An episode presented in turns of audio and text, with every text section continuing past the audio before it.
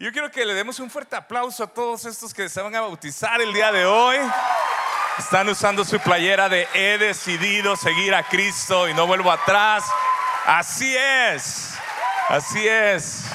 Estoy muy emocionado de verlos. Nuestra primera reunión estuvo increíble eh, viendo esto y quiero que tomemos nuestro asiento y que juntos podamos decirle al Señor Jesús en una oración, Señor, quiero ser buena tierra, quiero recibir tu palabra y que tu palabra dé fruto en mi vida.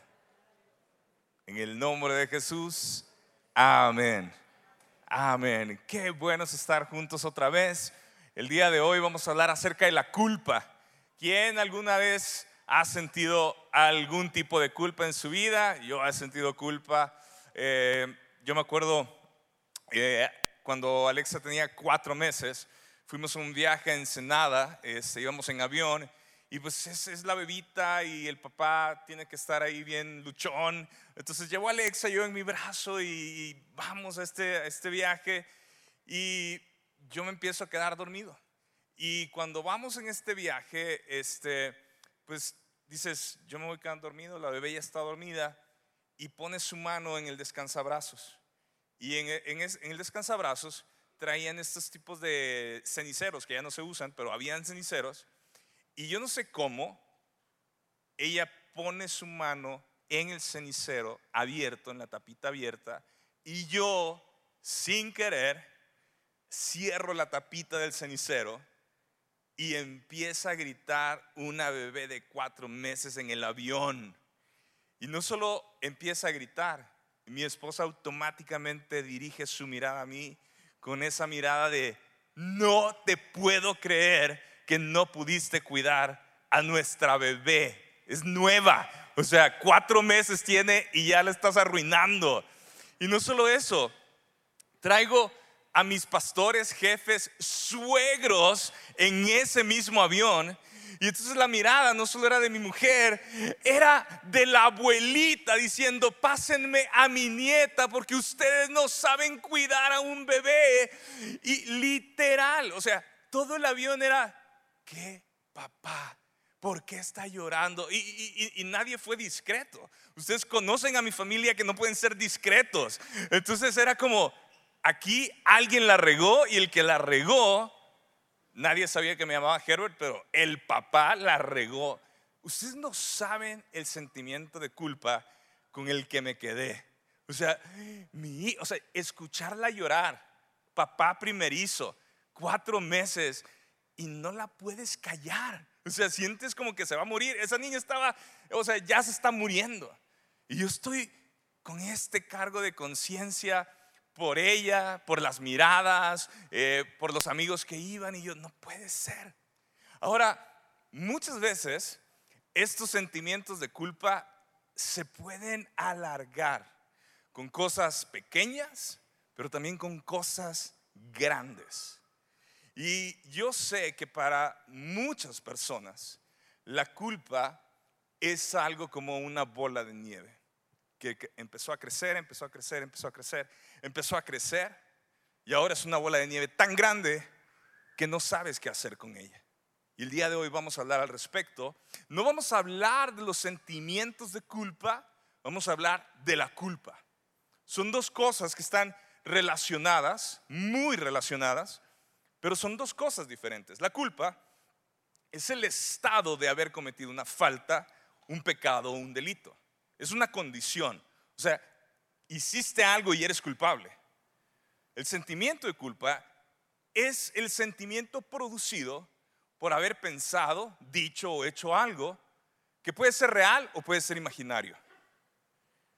Y muchas veces estos sentimientos de culpa se, exageran porque le damos rienda suelta a nuestros pensamientos y a nuestros sentimientos que nos llevan a sufrir con muchas emociones descontroladas.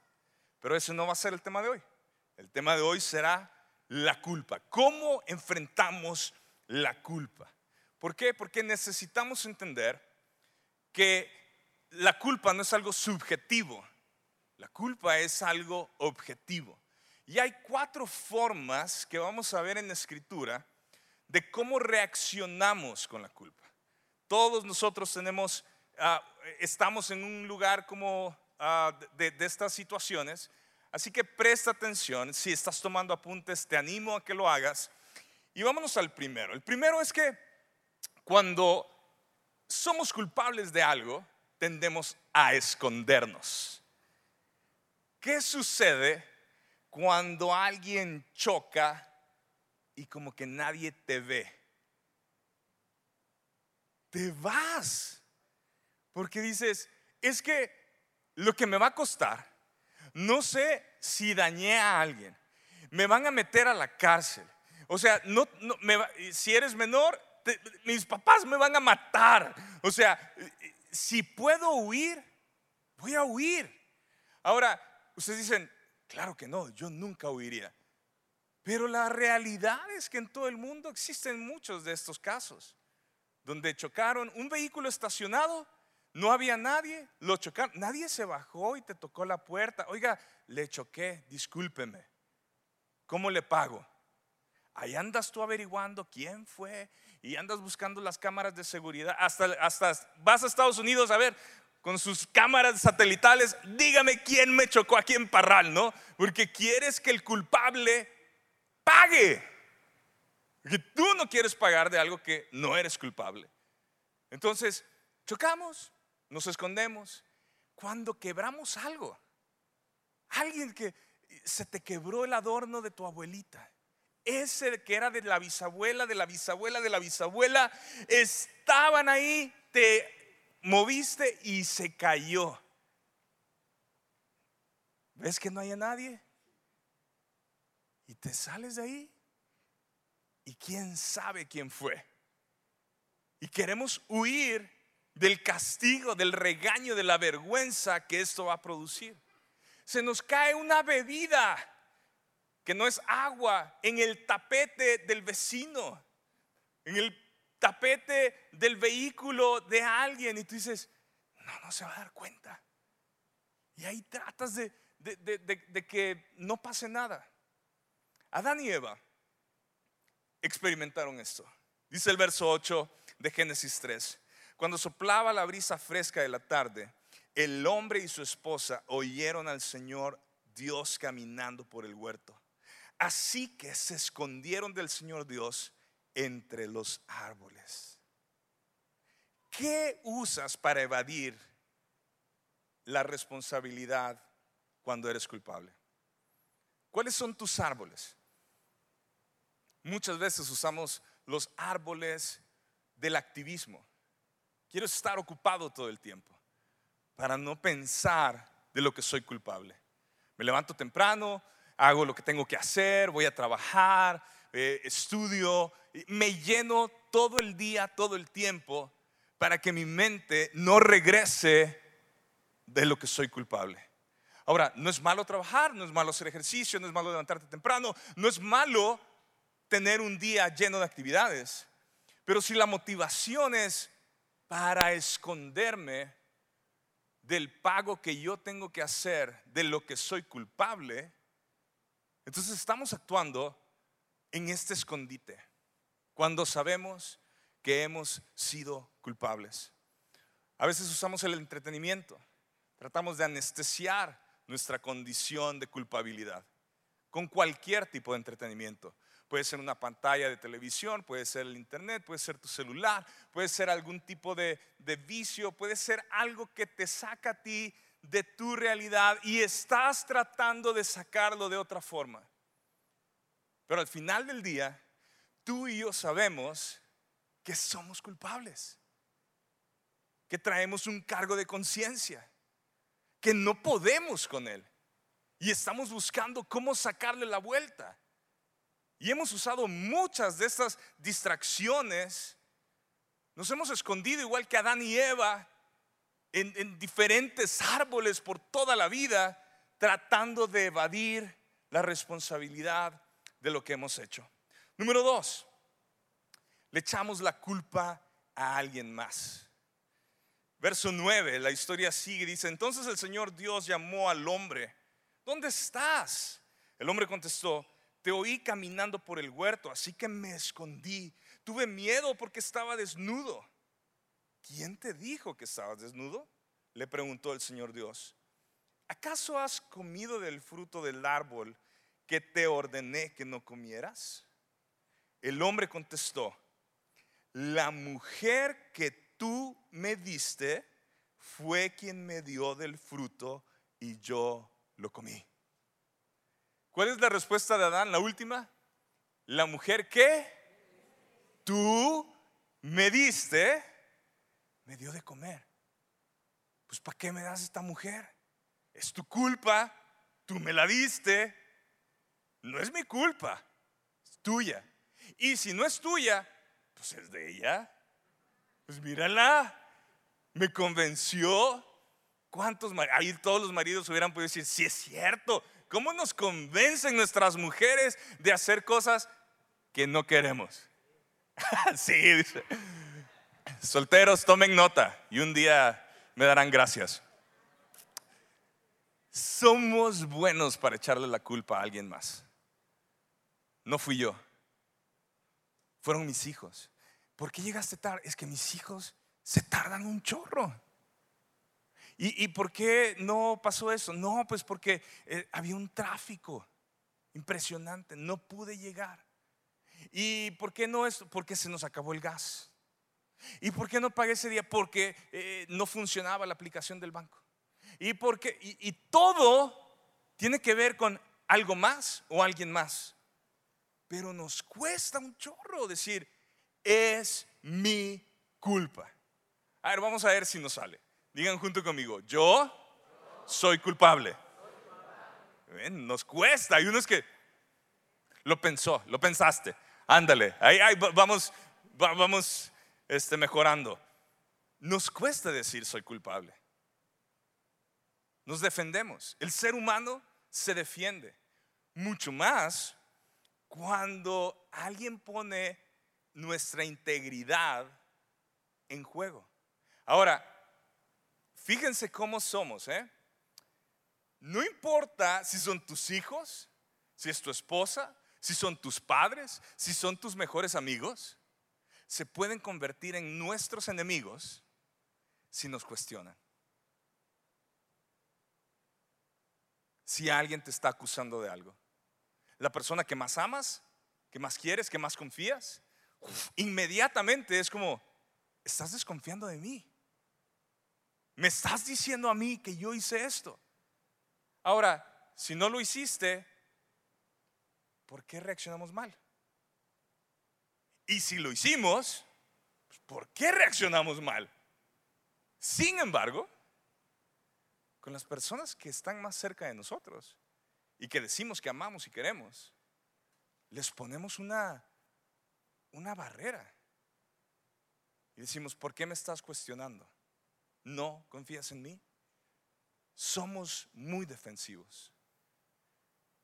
Y esto tiene que ver con que no queremos sentirnos culpables, aún y cuando lo somos. Evalúate tú solito ahí donde estás, ahí en tu mente.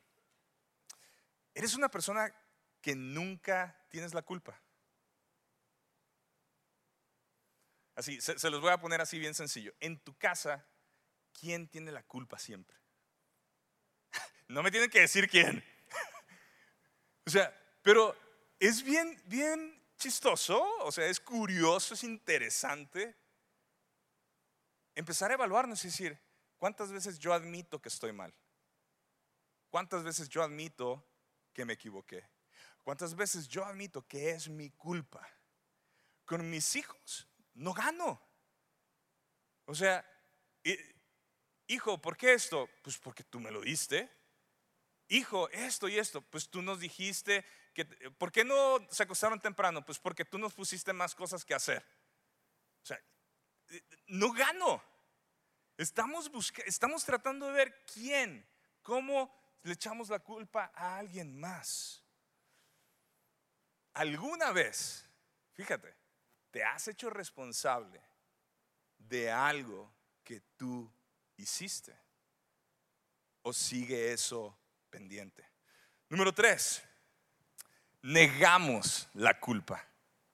Dices, ¿cómo que negar la culpa si sé que soy culpable? Bueno, hay muchos juicios donde alguien se declara inocente y que es culpable.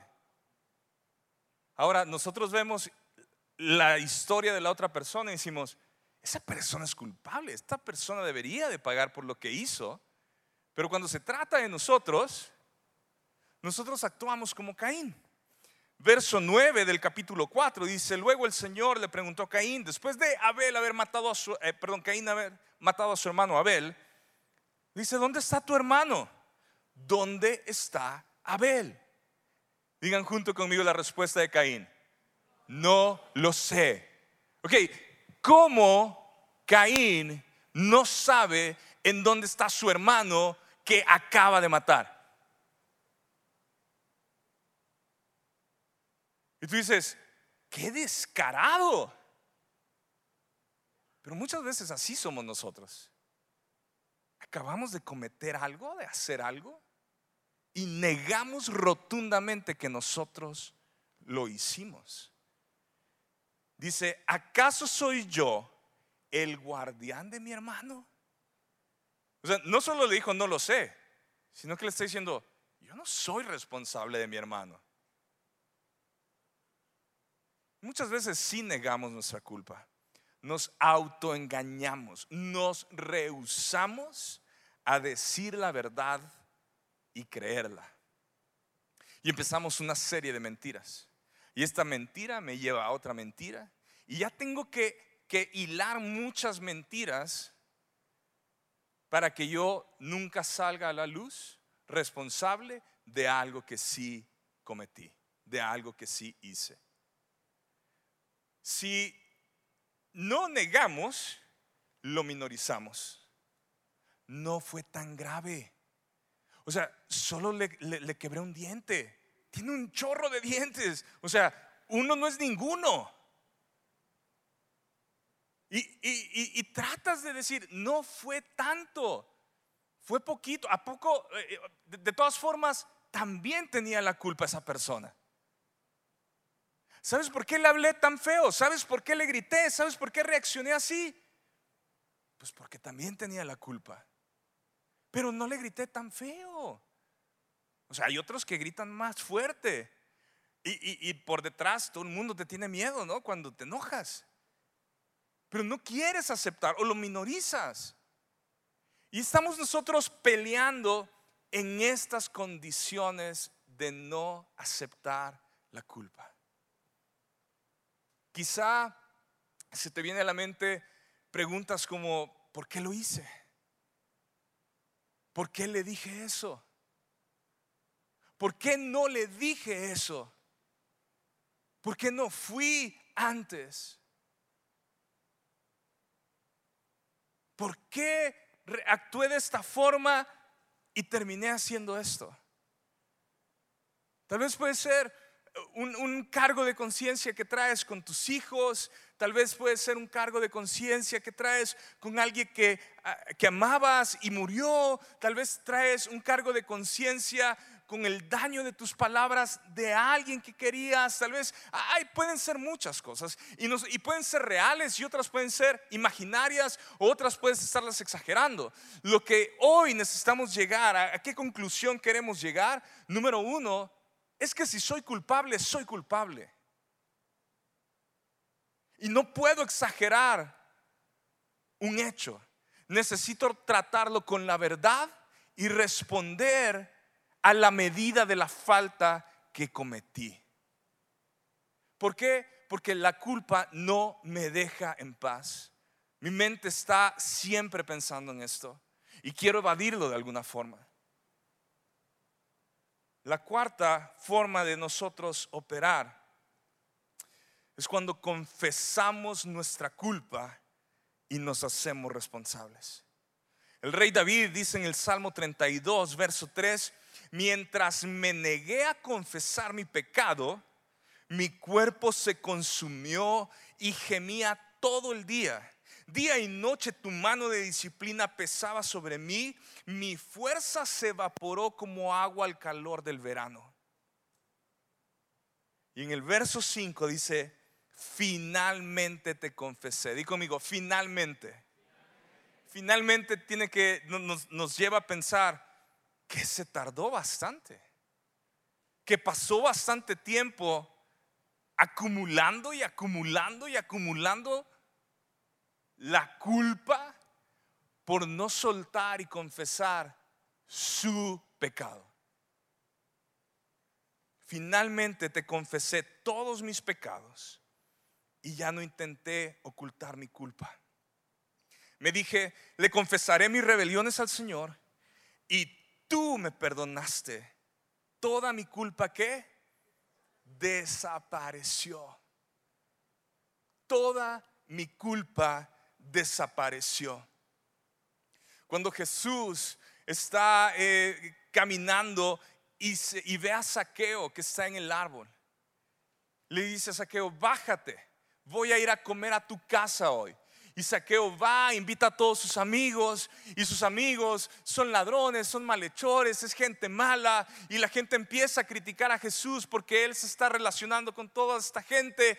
Y cuando exactamente después del pasaje en Lucas 19, 8, Saqueo dice, Señor, daré la mitad de mi riqueza a los pobres y si estafé a alguien con sus impuestos, le devolveré cuatro veces más.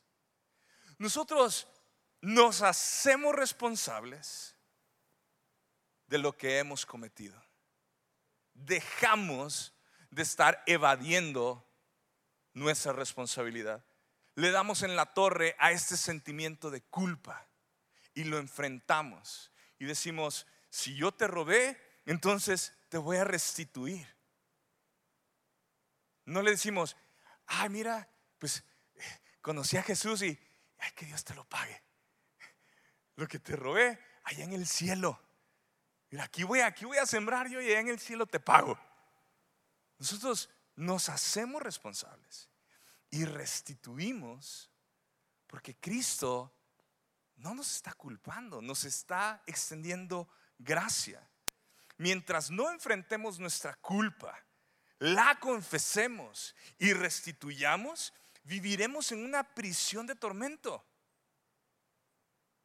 Nuestra conciencia siempre nos está diciendo esto. Es más, eh, en el libro de Apocalipsis nos dice que Satanás es el acusador, nos está recordando nuestros pecados. ¿Y qué vino a hacer Jesús? A limpiarnos de nuestros pecados. Y es la razón por la cual este grupo de personas hoy se está bautizando, diciendo, he decidido seguir a Jesús. Él me ha perdonado. Puedo dejar atrás mi pasado. Puedo confiar en Él. La culpa ya no me gobierna. Puedo soltar la culpa en Cristo Jesús.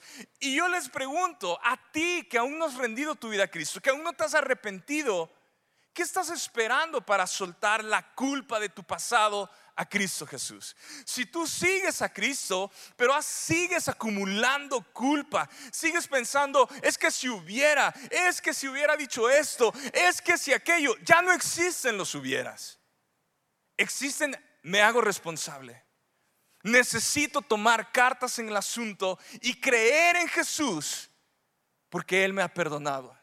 No puedo seguir viviendo en el reino de Dios y cargando con la culpa que Él dice que me ha quitado. Es como, ya te lo quité yo, no Jesús, dámela. Yo quiero mi culpa, dámela. Cuando Él dice, yo no te culpo. Hay perdón para todo aquel que confiesa su pecado. Para todo aquel que puede verme a mí. Tal vez dices, es que lo que hice no tiene perdón. Es que eh, no creo que el Señor me pueda perdonar.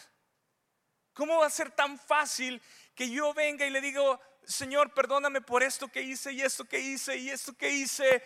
No es, no es tan fácil. Tal vez tú estás viéndonos en la pantalla y dices, yo ni siquiera quiero ir a la iglesia porque me alejé. Estoy mal con Dios. Tengo meses, años sin ir. Y Jesús dijo que Él no vino para todos aquellos que están bien. Él dijo que vino para todos aquellos que estaban enfermos y necesitaban de Él. Jesús nos está buscando a todos nosotros, no nosotros a Él. Todos somos culpables. Este es el hecho principal. ¿Somos culpables de qué? De nuestra rebeldía, de sacar a Dios de nuestras vidas. El pecado original de Adán y Eva, podemos vivir sin Dios. Todos nacemos con esto. ¿Cuánto tiempo llevamos viviendo excluyendo a Dios de nuestra vida? No es nuestro Señor, no es nuestro pastor. Vivimos haciendo nuestra vida a nuestra manera. El apóstol Pablo dice en la carta a los Romanos capítulo 3, verso 23, pues todos hemos pecado. Nadie puede alcanzar la meta gloriosa establecida por Dios. Sin embargo, con una bondad que no merecemos, Dios nos declara justos por medio de Cristo Jesús, quien nos liberó, digan conmigo, nos liberó del castigo de nuestros pecados es que sí traemos culpa de nuestros pecados. Es que sí estamos cargando con pecados en nuestra vida. Pero Jesús, con una bondad que no merecíamos, pagó nuestra libertad. Dios le da al pueblo de Israel la forma de quitar el pecado y la culpa en el Antiguo Testamento. Levítico capítulo 5, verso 17 dice, supongamos que alguien peca al desobedecer uno de los mandatos del Señor. Aunque no esté consciente de lo que hizo, es culpable y será castigado por su pecado. Como ofrenda por la culpa, debe llevar al sacerdote un carnero sin defecto de su propio rebaño o puede comprar uno del mismo valor. Mediante este proceso el sacerdote le purificará ese pecado cometido involuntariamente y lo hará justo ante el Señor y será perdonado. Esta es una ofrenda por la culpa, pues es culpable de una ofensa contra el Señor. Desde el principio Dios ha buscado quitar esta culpa y se necesitaba derramar la sangre de un animal, de un becerro. Y el sacerdote tenía que hacer esta ceremonia para que la persona pudiera quedar limpia de sus pecados, que la culpa se removiera. Pero hoy, en este 2022, Jesús se hizo responsable hace dos mil años de tu culpa y mi culpa y pagó el precio para darnos libertad. No es fácil nada más decir, Jesús, perdóname por lo que hice. Le costó a Jesús su vida. Sufrió. Isaías 53 lo describe varón de dolores. Llevó nuestra, nuestros pecados. Fueron puestos sobre de él. Fue latigado. Fue burlado. Le arrancaron sus barbas sufrió el menosprecio de su creación. El creador se humilló ante la creación y la creación lo juzgó y es el pecado de toda la humanidad. Juzgamos al único que no tenía culpa. Juzgamos al único que no cometió pecado. Y dice Hebreos capítulo 9, verso 12, con su propia sangre, no con la sangre de cabras ni de becerros, entró en el lugar santísimo una sola vez y para siempre. Y aseguró nuestra redención eterna. Bajo el sistema antiguo, la sangre de cabras y toros y las cenizas de una ternera podían limpiar el cuerpo de las personas que estaban ceremonialmente impuras. Imagínense cuánto más la sangre de Cristo nos purificará la conciencia de acciones pecaminosas para que adoremos al Dios viviente. ¿Cuánto no más puede la sangre de Jesús limpiar, purificar nuestra conciencia de las acciones de pecado con las que nosotros vivimos? Y dice el apóstol Juan en su primer carta, capítulo 1, verso 8. Si afirmamos que no tenemos pecado, lo único que hacemos es engañarnos a nosotros mismos y no vivimos en la verdad.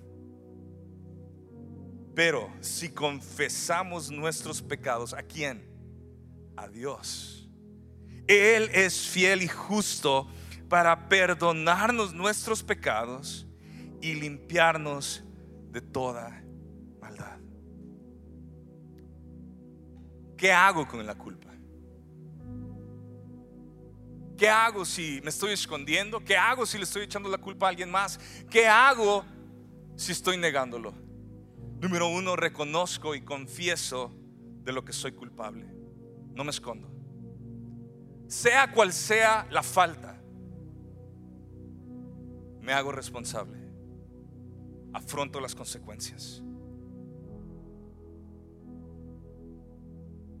Y camino en la gracia y perdón que Jesús me da. Para mí, el ejemplo de una persona que quizá tuvo que cargar con mucha culpa es Saulo de Tarso. El libro de los Hechos en el capítulo 9, verso 1 y 2 dice que que Saulo estaba tan ansioso de poder amenazar y de poder matar a los seguidores del Señor. Dice que pedía permiso para ir y arrestarlos y sacarlos y para poderlos llevar encadenados. A veces no dimensionamos quién fue Saulo de Tarso,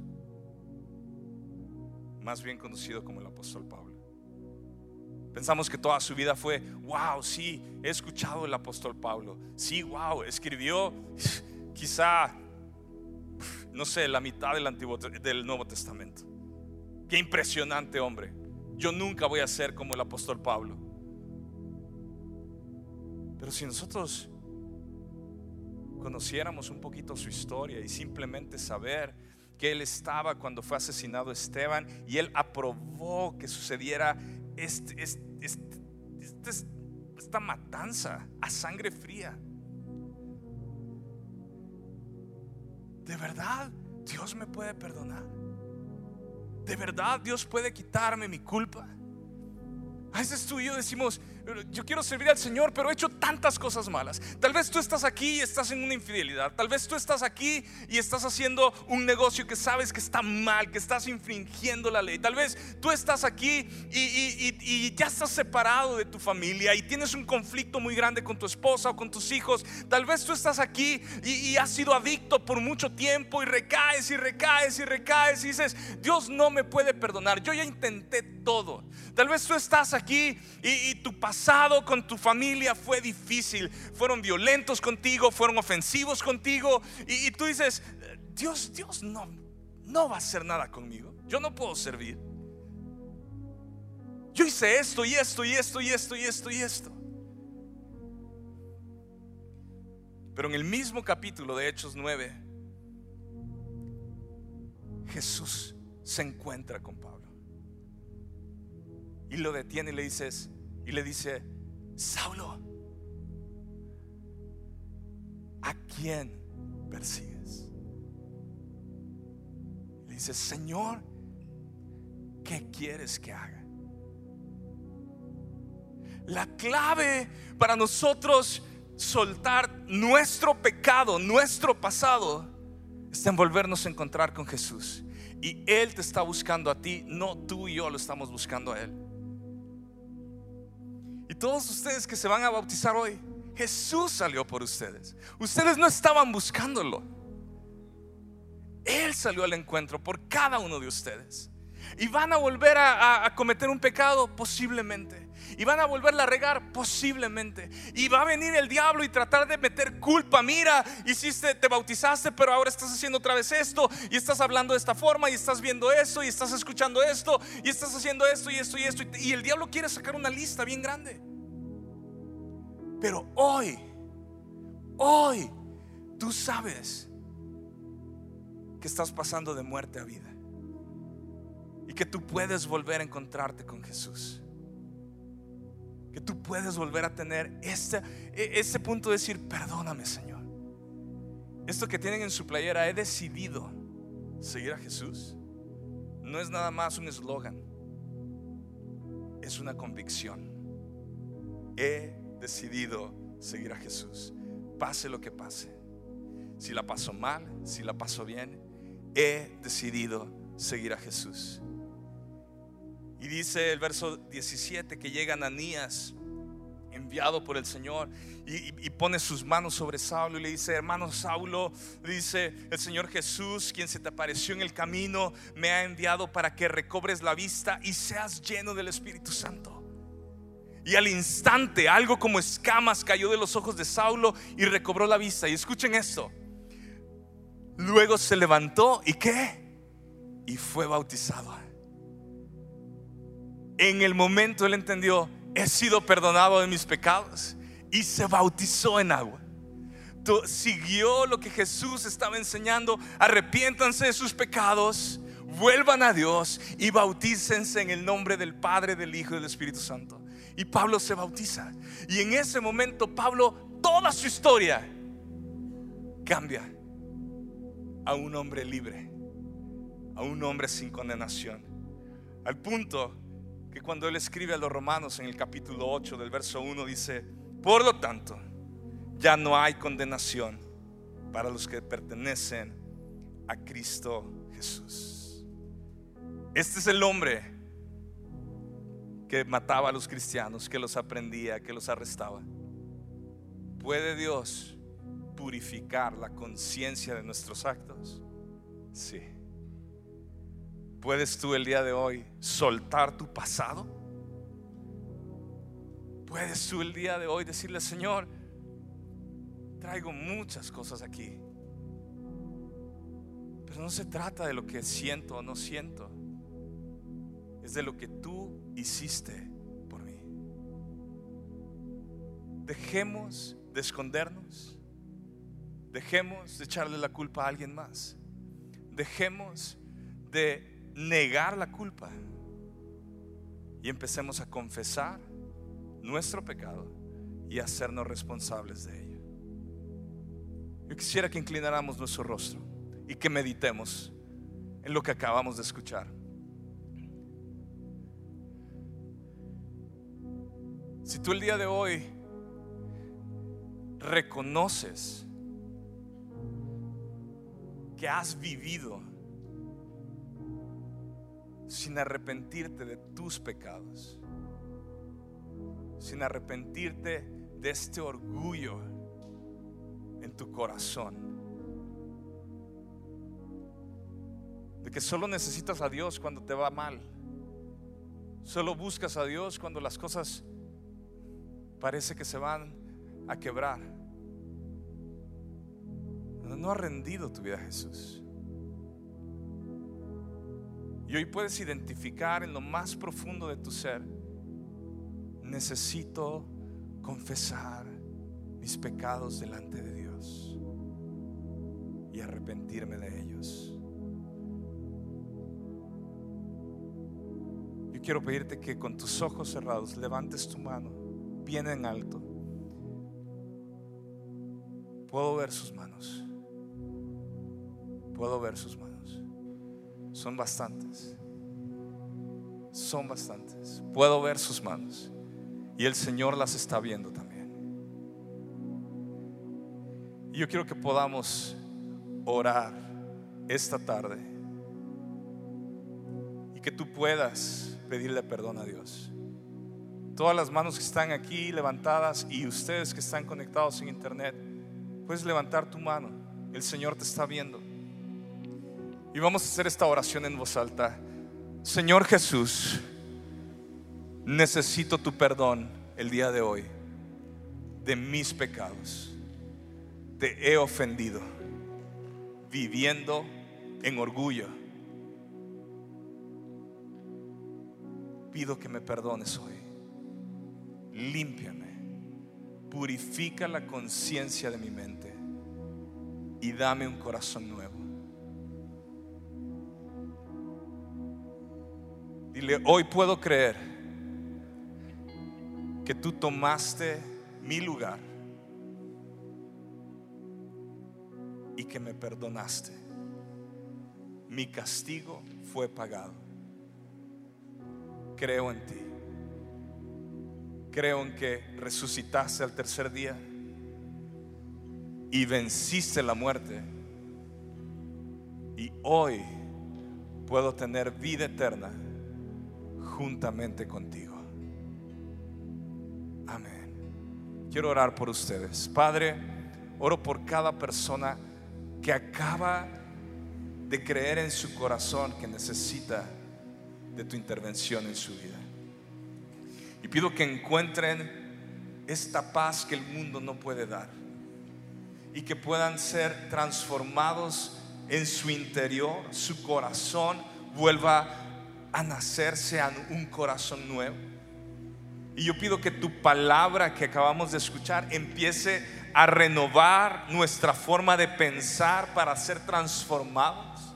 Todo lo que escuchamos, cómo actuamos y cómo vivimos, que el día de hoy podamos dejar de defendernos y decir, Señor, yo era culpable, pero tú tomaste mi lugar. Gracias. Dile junto conmigo ahí, gracias por tomar mi lugar, Señor. Gracias porque tú pagaste el precio. Y por eso hoy puedo decir, perdóname. Y soy perdonado. Quiero orar por todos nosotros como iglesia.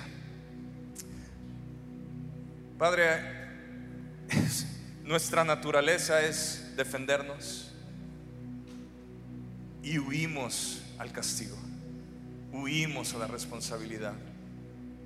Y yo pido, Señor, que dejemos de actuar como personas que no te conocemos y podamos empezar a vivir en justicia en este mundo, en esta ciudad, y que enfrentemos lo que sí hemos hecho y de lo que sí somos culpables. Y confiemos en la gracia que nos das el día de hoy. Si tenemos que ir a pedir perdón, iremos a pedir perdón con tu familia, con tus hijos, con tu pareja. Si es en tu trabajo, con la gente de tu trabajo.